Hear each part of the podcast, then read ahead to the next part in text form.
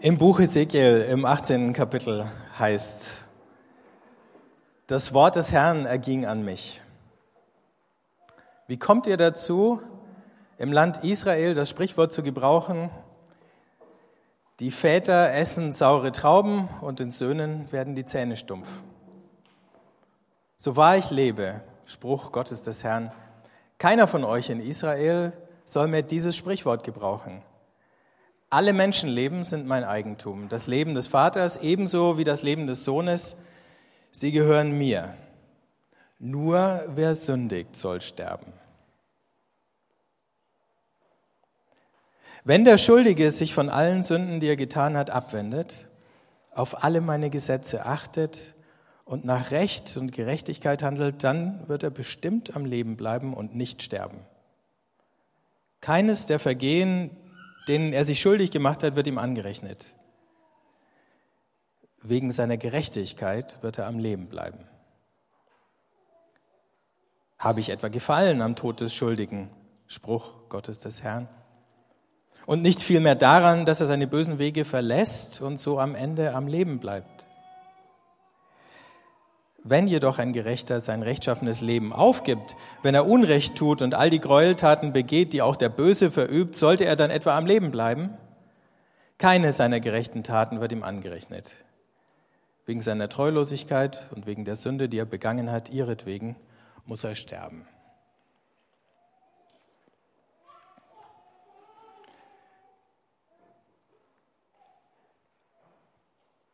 Was für Sätze, die kommen wie Hammerschläge. Und sie klingen für die meisten von uns in der Situation, in der wir sie jetzt als Gemeinde hören, und der Stefan hat es ja angedeutet, und für die, die es ähm, nicht mitbekommen haben, weil sie nicht da waren oder weil sie heute zu Gast sind, ähm, wir haben am Montag einen ganz lieben Freund und treuen Mitarbeiter beerdigt, der mit 53 Jahren durch ein Unglück ums Leben gekommen ist, das er nicht selber verschuldet hat. Ähm als ich die Sätze gelesen habe, habe ich gedacht, kann man da überhaupt drüber reden an so einem Tag? Und dann habe ich mir gedacht, ja, unbedingt, wir müssen drüber reden. Wie wollen wir das verstehen? Und dann gehen wir nochmal einen Schritt zurück von unserer eigenen Situation. Wir kommen da schon wieder hin mit den Fragen, die wir uns stellen. Der Prophet Ezechiel spricht hier ein altes Problem an. Eigentlich läuft die ganze Bibel durch eine lange Diskussion zwischen Israel und Gott und dann später im Neuen Testament zwischen den Christen und Gott über die Themen Gerechtigkeit, Sünde und Tod. Und wenn wir ganz weit zurückgehen zu Abraham zum Beispiel, dann lesen wir da von der Verheißung, dass Abraham als der Gerechte viele Nachkommen haben wird und dass der Segen von Abraham über die Generationen zu seinen Nachfahren geht und über diese Nachfahren hinaus zu allen Völkern der Erde. Und äh, wir lesen von dem gleichen Abraham, der mit Gott richtig feilscht, drum, ob jetzt Sodom vernichtet werden darf oder nicht und ihn runterhandelt bis auf ein paar Gerechte, ähm, die schon reichen würden, um die Katastrophe zu verhindern. Nur selbst die kleine Zahl hat sich dann nicht gefunden. Wir lesen bei Mose, der das Gesetz bringt, dann am Ende von den zehn Geboten über Fluch und Segen, die das ganze Volk und über Generationen hinweg reichen. Die Strafe für die Sünden der Väter bis ins dritte und vierte Glied und der Segen, der noch viel weiter laufen soll als der Fluch. Wir lesen ganz verstörende Geschichten im Buch Josua, wo der eine oder andere erinnert sich vielleicht, wenn er es schon gelesen hat, äh, in dieser kleinen Episode von Achans Diebstahl ein ganzes Heer von 3000 Mann aufgerieben wird, weil einer von denen widerrechtlich sich Beute, die eigentlich unter den Bann gehört hätte, angeeignet hat. Plötzlich bluten viele für das Vergehen eines Einzelnen. Also wie ist es mit Schuld und Strafe? Wie hängt das zusammen? Kann man das irgendwie auf eine sinnvolle Formel bringen? Ganz ähnlich läuft es mit Vergeltung. In Genesis 4 lesen wir vom Enkel von Kain, der sagt, äh, Kain wird siebenfach gerecht und wer mir was antut, an dem räche ich mich 77 Mal. Dieses Wort von Jesus wie, an Petrus, wie oft soll ich vergeben, greift genau diese Rechenformel auf und stellt sie komplett auf den Kopf. Aber wir haben sowas wie exzessive Vergeltung an dem Punkt. Und aus dieser exzessiven Vergeltung wird dann dieses Wort, was Jesus in der Bergpredigt zitiert, Auge um Auge, Zahn um Zahn, du darfst dem anderen nicht mehr äh, Schaden zufügen, als er dir zugefügt hat. Das ist schon mal ein Fortschritt. Nur dummerweise, mit dem wären wir, glaube ich, auch manchmal ganz zufrieden. Ne? Ähm, und es gibt so Momente, wo man sich das dann auch wünscht. Also wenn man, ich mache jetzt einen kleinen Ausflug zur Fußball-WM, ne, wenn man sieht, wie dieser Chilene dem Neymar mit dem Knie hinten reinspringt, dass dem sein Wirbel bricht. Das hat ja vom Zuschauen schon wehgetan. Dann hat man keine guten Gefühle dem Chile-Spieler gegenüber. Vor allen Dingen, weil es so aussieht, als hätte er es mit voller Absicht gemacht. Würdest du dir wünschen, der muss mindestens so lange pausieren, und mindestens so lange Schmerztabletten schlucken wie der, dem er es ihm zugefügt hat. Aber dann sehen wir in der Bergpredigt sowas wie militante Vergebung und sind dann damit konfrontiert, wie wir das in unseren Herzen zu Wege bringen wollen. Also, die ganze Bibel ist ein Riesengespräch und dieses Gespräch ist auch mit uns noch nicht abgeschlossen. Und deswegen, wenn wir so ein Stück lesen, wie jetzt diese Worte vom Ezekiel, dann können wir eintreten in dieses Gespräch und sagen, Gott, äh, damals habt ihr so diskutiert, heute unsere Fragen sind andere. Was waren die Fragen damals? Ähm, da ist eine ganze Generation oder mehr als eine ganze Generation verschleppt worden ins Exil nach Babylon. Und da saßen sie dann und waren dann der Meinung, nicht ganz zu Unrecht, wenn man die Umstände betrachtet, ähm, Sie sind Opfer dieser Ereignisse gewesen. Gott ist unfair. Zumindest die Kinder hätten, haben auch mit vollem Recht sagen können, wir waren doch nicht die, die diese Entscheidungen getroffen haben, die zu diesem Krieg geführt haben und zu dieser Verschleppung. Heute sagen wir das manchmal anders, dann sind wir halt Opfer der Umstände. Das, wir haben ja alle genug Psychologie, ähm, Küchenpsychologie drauf, dass wir unser Verhalten, auch dann, wenn wir wissen, es ist eigentlich inakzeptabel, dann rechtfertigen können und sagen, ich mache das ja nur weil. Und dann kann man darauf verweisen, auf Defizite, ähm, was einem irgendwie in der frühen Kindheit zugefügt worden ist und so. Und es mag ja auch alles richtig sein, nur als Rechtfertigung taugt es halt oft nicht so gut. So, da sitzen die und sagen das mit einem Sprichwort, die Väter haben saure Trauben gegessen und den Söhnen sind die Zähne stumpf geworden. So wie wenn er heute eben so grünes Obst esst und dann den Belag auf der Zunge und den Zähnen habt.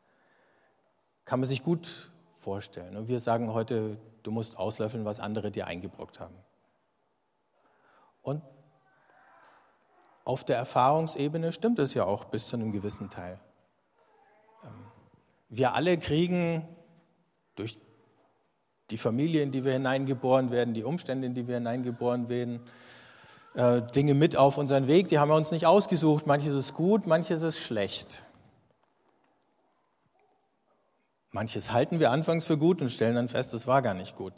Noch komplizierter als das. Aber denen, die sich jetzt so als Opfer gefühlt haben und die sich auf ihre Opferrolle zurückgezogen haben,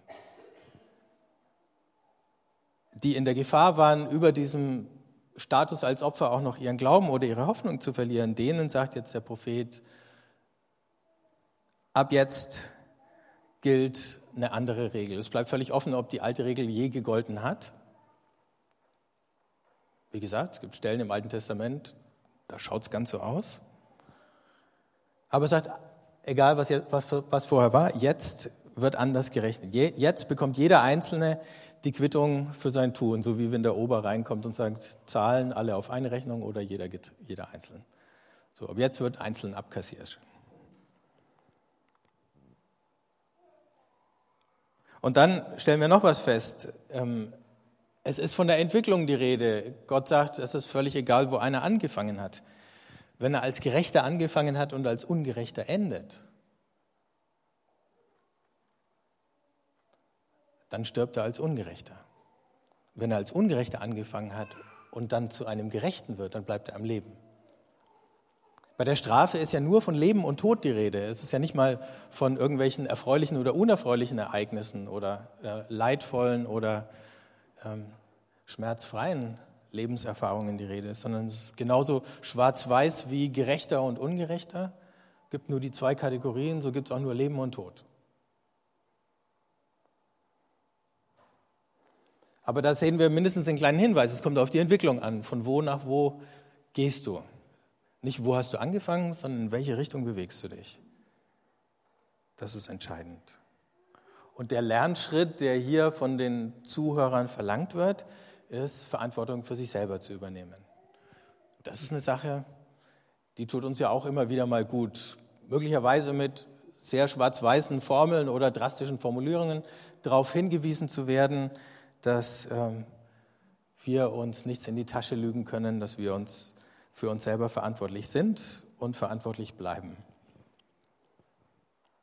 Dass das gar nicht so weit weg ist von dem, was Leute heute denken, ähm, zeigt so ein Textausschnitt ähm, aus einem aktuellen Song, der im Moment im Radio läuft, Back to You von äh, Mighty Oaks. Da heißt also ich lese es jetzt nur auf Englisch vor, dann spare ich mir die etwas anstößige deutsche Übersetzung hier. Where will I go? Who will I be? Das kann ich noch übersetzen. Also wo soll ich hingehen? Wer will ich sein? Und dann heißt es, when all the shit I've thrown lands on me. Das könnt ihr selber verstehen. Ne? Und dann heißt es unten in dem äh, Refrain, and all the wrongs I've done, they got me on the run. And it's what you do that comes back to you. Alles, was ich falsch gemacht habe, von, von dem laufe ich jetzt davon. Und das, was du getan hast, das schlägt wieder zurück auf dich. Nicht so weit weg von dem, was der Ezechiel hier sagt. Gott kommt jetzt nicht direkt vor. Und trotzdem ist natürlich heute unsere Frage, geht es denn auf? Stimmt denn die Rechnung? Wenn wir am Montag da am Grab vom Udo gestanden sind und da runtergeschaut haben und uns gefragt haben, warum war dieses Leben so kurz, von dem wahrscheinlich keiner von uns gesagt hätte, der hätte ein Gerechtigkeitsdefizit gehabt, ähm, über das man lange hätte reden müssen. Und umgekehrt die Frage, warum laufen Leute hier über diesen Planeten und zerstören sich und noch schlimmer andere Menschen, zum Teil in einem Ausmaß, ähm, das zum Himmel schreit, das kann man überhaupt nicht anders sagen. Und es passiert nichts, es kommt kein Blitz vom Himmel und stoppt sie. Also wo ist eigentlich der Punkt, um über den Ungerechten zu reden, wo das Maß mal voll ist und wo das wirklich besser wäre, sagen wir es einfach mal so direkt, der würde jetzt sterben. Und es würde vielen viel Leid erspart bleiben. In der Umkehrung ist es ja noch viel krasser. Also gibt es diese Gerechtigkeit eigentlich, von der der Prophet hier spricht? Wenn wir weiterlesen im Alten Testament, technisch muss man zurückblättern, aber der Text ist wahrscheinlich jünger, dann lesen wir im Buch Hiob und Hiob ist ja in einem der Lieder vorhin auch schon angeklungen genau so eine Diskussion über, ob die Rechnung zwischen Schuld und Leid innerhalb von einem Leben überhaupt aufgehen kann. Hiob diskutiert mit seinen Freunden, denen hat alles Mögliche getroffen. Tot war er noch nicht, das war das Einzige, ähm, was ihm noch nicht passiert ist. Aber sonst wäre ja die ganze Diskussion nicht mehr möglich gewesen. Und die Freunde sagen, Hiob, pass mal auf, so dreckig wie es dir geht, da muss irgendwas gewesen sein. Schau mal, kannst dich nicht erinnern, irgendeine versteckte Sünde, die du vielleicht nicht zugibst oder die dir nicht aufgefallen ist. Das kann doch gar nicht sein. Und Hiob weist ein ums andere Mal diese Fragen zurück und sagt, nein, so war es nicht. In den Psalmen lesen wir, wie sich die Psalmisten beklagen über das Glück der Skrupellosen und wie sie das Elend der Frommen beklagen. Auch da. Zumindest in der Situation, wo dieser Psalm gebetet worden ist, ging die Rechnung nicht auf. Und dann, gegen Ende vom Alten Testament, taucht so langsam die Frage am Horizont auf, ohne dass sie eindeutig beantwortet wird, gibt es vielleicht einen Ausgleich nach dem Tod? Werden vielleicht die Gerechten wieder auferstehen zu einem neuen Leben?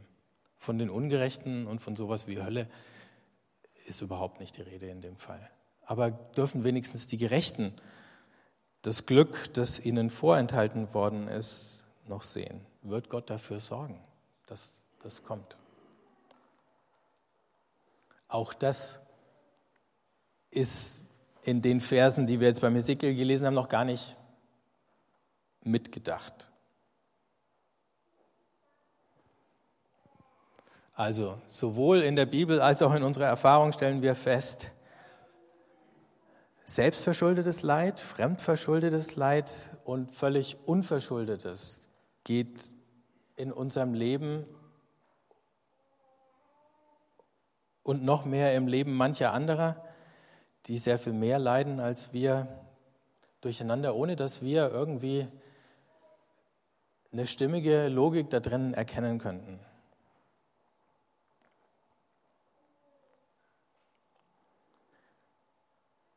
Ein paar Verse weiter, das gehört auch noch dazu, wird es nochmal wiederholt und nochmal zusammengefasst. Da heißt es ab dem Vers 30, darum will ich euch richten jeden nach seinem Verhalten, ihr vom Haus Israel. Spruch Gottes des Herrn. Kehrt um, wendet euch ab von all euren Vergehen. Sie sollen nicht länger für euch der Anlass sein, in Sünde zu fallen. Werft alle Vergehen von euch, die ihr verübt habt. Schafft euch ein neues Herz und einen neuen Geist. Warum wollt ihr sterben, ihr vom Haus Israel? Ich habe doch keinen Gefallen am Tod dessen, der sterben muss. Spruch Gottes des Herrn. Kehrt um, damit ihr am Leben bleibt.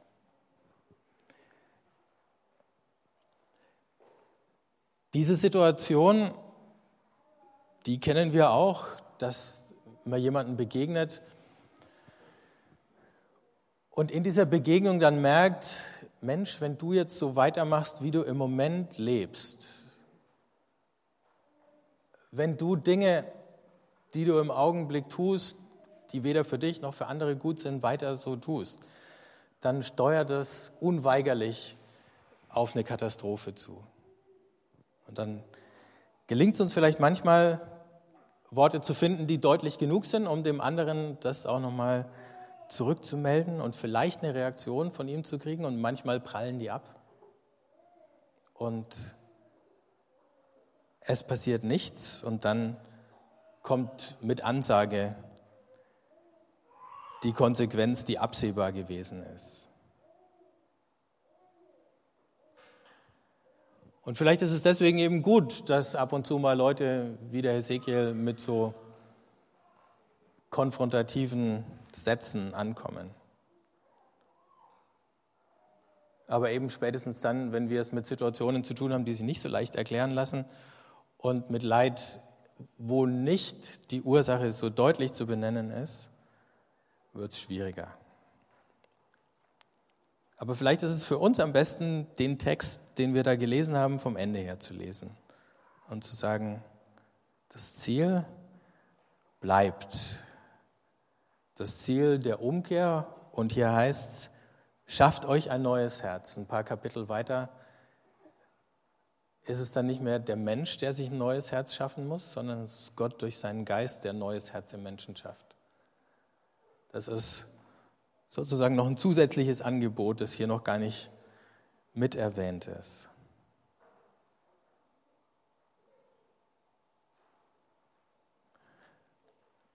Auch wenn wir nicht damit rechnen müssen, dass uns sozusagen sofort der Blitz trifft, wenn wir irgendwas Schlechtes tun, ist immer wieder diese Frage, was treibt mich an? Wohin bin ich unterwegs? Stimmt dieser Kurs? Oder muss ich den korrigieren? Muss ich umkehren? Lebe ich aus diesem neuen Herzen und dem neuen Geist? Oder schleicht sich da irgendwas Altes ein, was zerstörerische Kraft hat?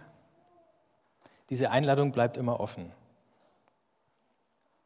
Wenn wir umkehren, dann spüren wir das ja auch meistens, dass wir es überhaupt können, ist nichts, wozu wir uns gratulieren könnten oder worauf wir uns was einbilden könnten, sondern es ist immer ein Geschenk. Was ein Glück, dass ich diese Kurve noch bekommen habe. Sagen wir dann rückblickend, wenn es geklappt hat.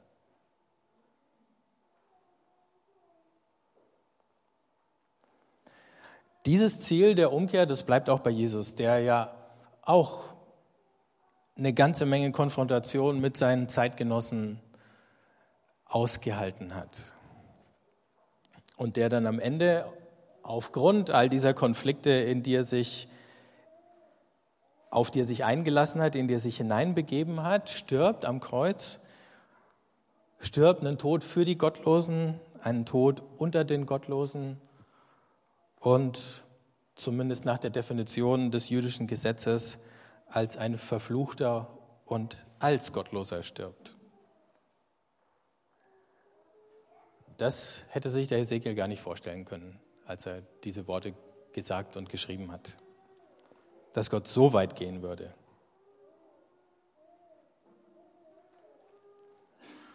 In diesem Trauergottesdienst am Montag, da haben wir aus dem, ersten Korinther, äh, aus dem zweiten Korintherbrief die Verse gelesen, wir sind Botschafter an Christi Stadt und wir bitten, lasst euch versöhnen mit Gott.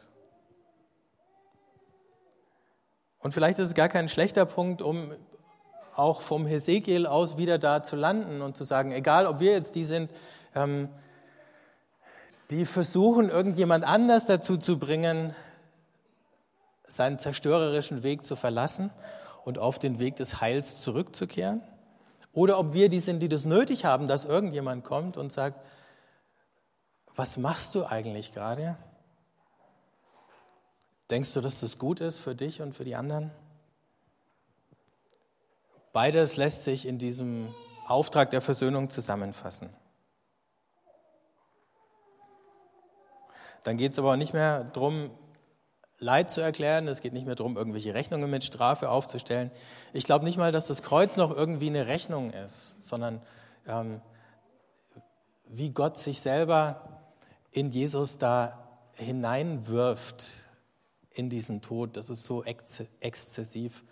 Ähm, da kann man keine Gleichung mehr aufstellen, selbst eine zur Kollektivschuld aller Menschen durch die ganze Geschichte hindurch. Da wird nicht mehr gerechnet, da endet alles Rechnen. Und was bleibt, ist einfach nur die Einladung und die Verheißung, die Tür steht offen.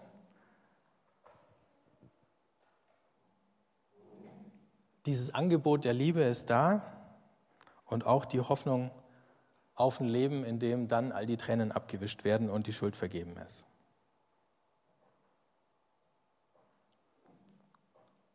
Zum Teil schon in dieser Welt und zum Teil in der neuen.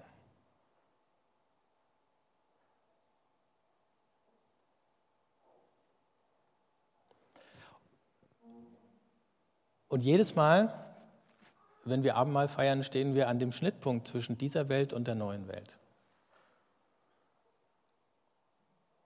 Ist die neue Welt wenigstens für einen Moment und in dem Brot und in dem Wein schon da?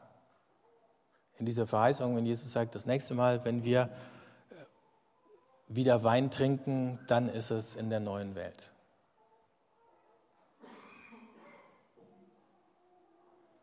Dann, wenn alle unsere Herzen und unser Geist komplett verwandelt sind, wenn nichts mehr von dem bleibt, was uns schmerzt und was uns zerstört und zerfrisst. Und wenn all die, die wir auf diesem Weg unter uns hatten, die uns genommen worden sind, auch wieder mitfeiern um diesen Tisch rum. Wir sind nicht nur am Schnittpunkt zwischen der alten und der neuen Welt, sondern irgendwie an dem Punkt, wo sich die Zeit auch auflöst, wo das Vergangene genauso da ist wie das Zukünftige.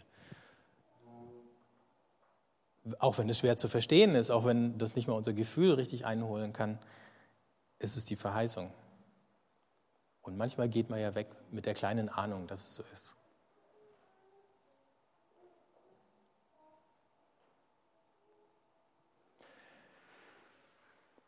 Ich würde gerne einfach für uns beten und dann ähm, singen wir das Heilig, Heilig und feiern das Abendmahl.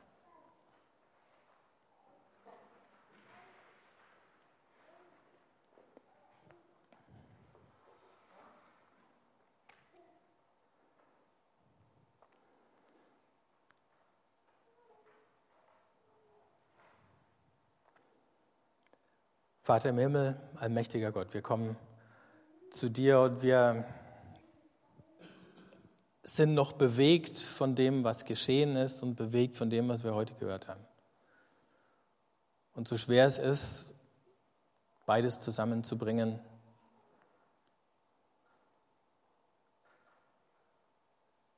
wir sprechen dir unser Vertrauen aus.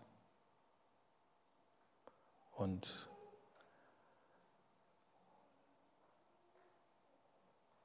unsere Hoffnung, dass wir irgendwann sehen und verstehen, wie all die Dinge in unserem Leben tatsächlich zusammenpassen. Aber wir können auch in den Situationen, wo wir es nicht sehen und nicht verstehen, wo wir nur sagen können, so ist es nicht, aber wir können nicht genau sagen, wie es wirklich ist. Wir kommen zu dir und wir bitten nicht, dass du uns verwandelst. Dass irgendwann sich unsere Trauer wieder in Freude wandelt.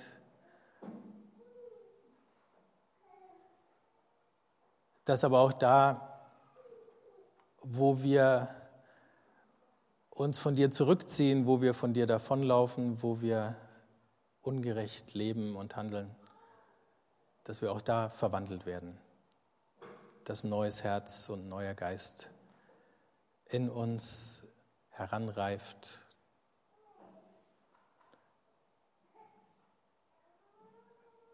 so dass wir in dieser Welt eine Quelle des Segens sein können, die auf dich zeigt. Amen.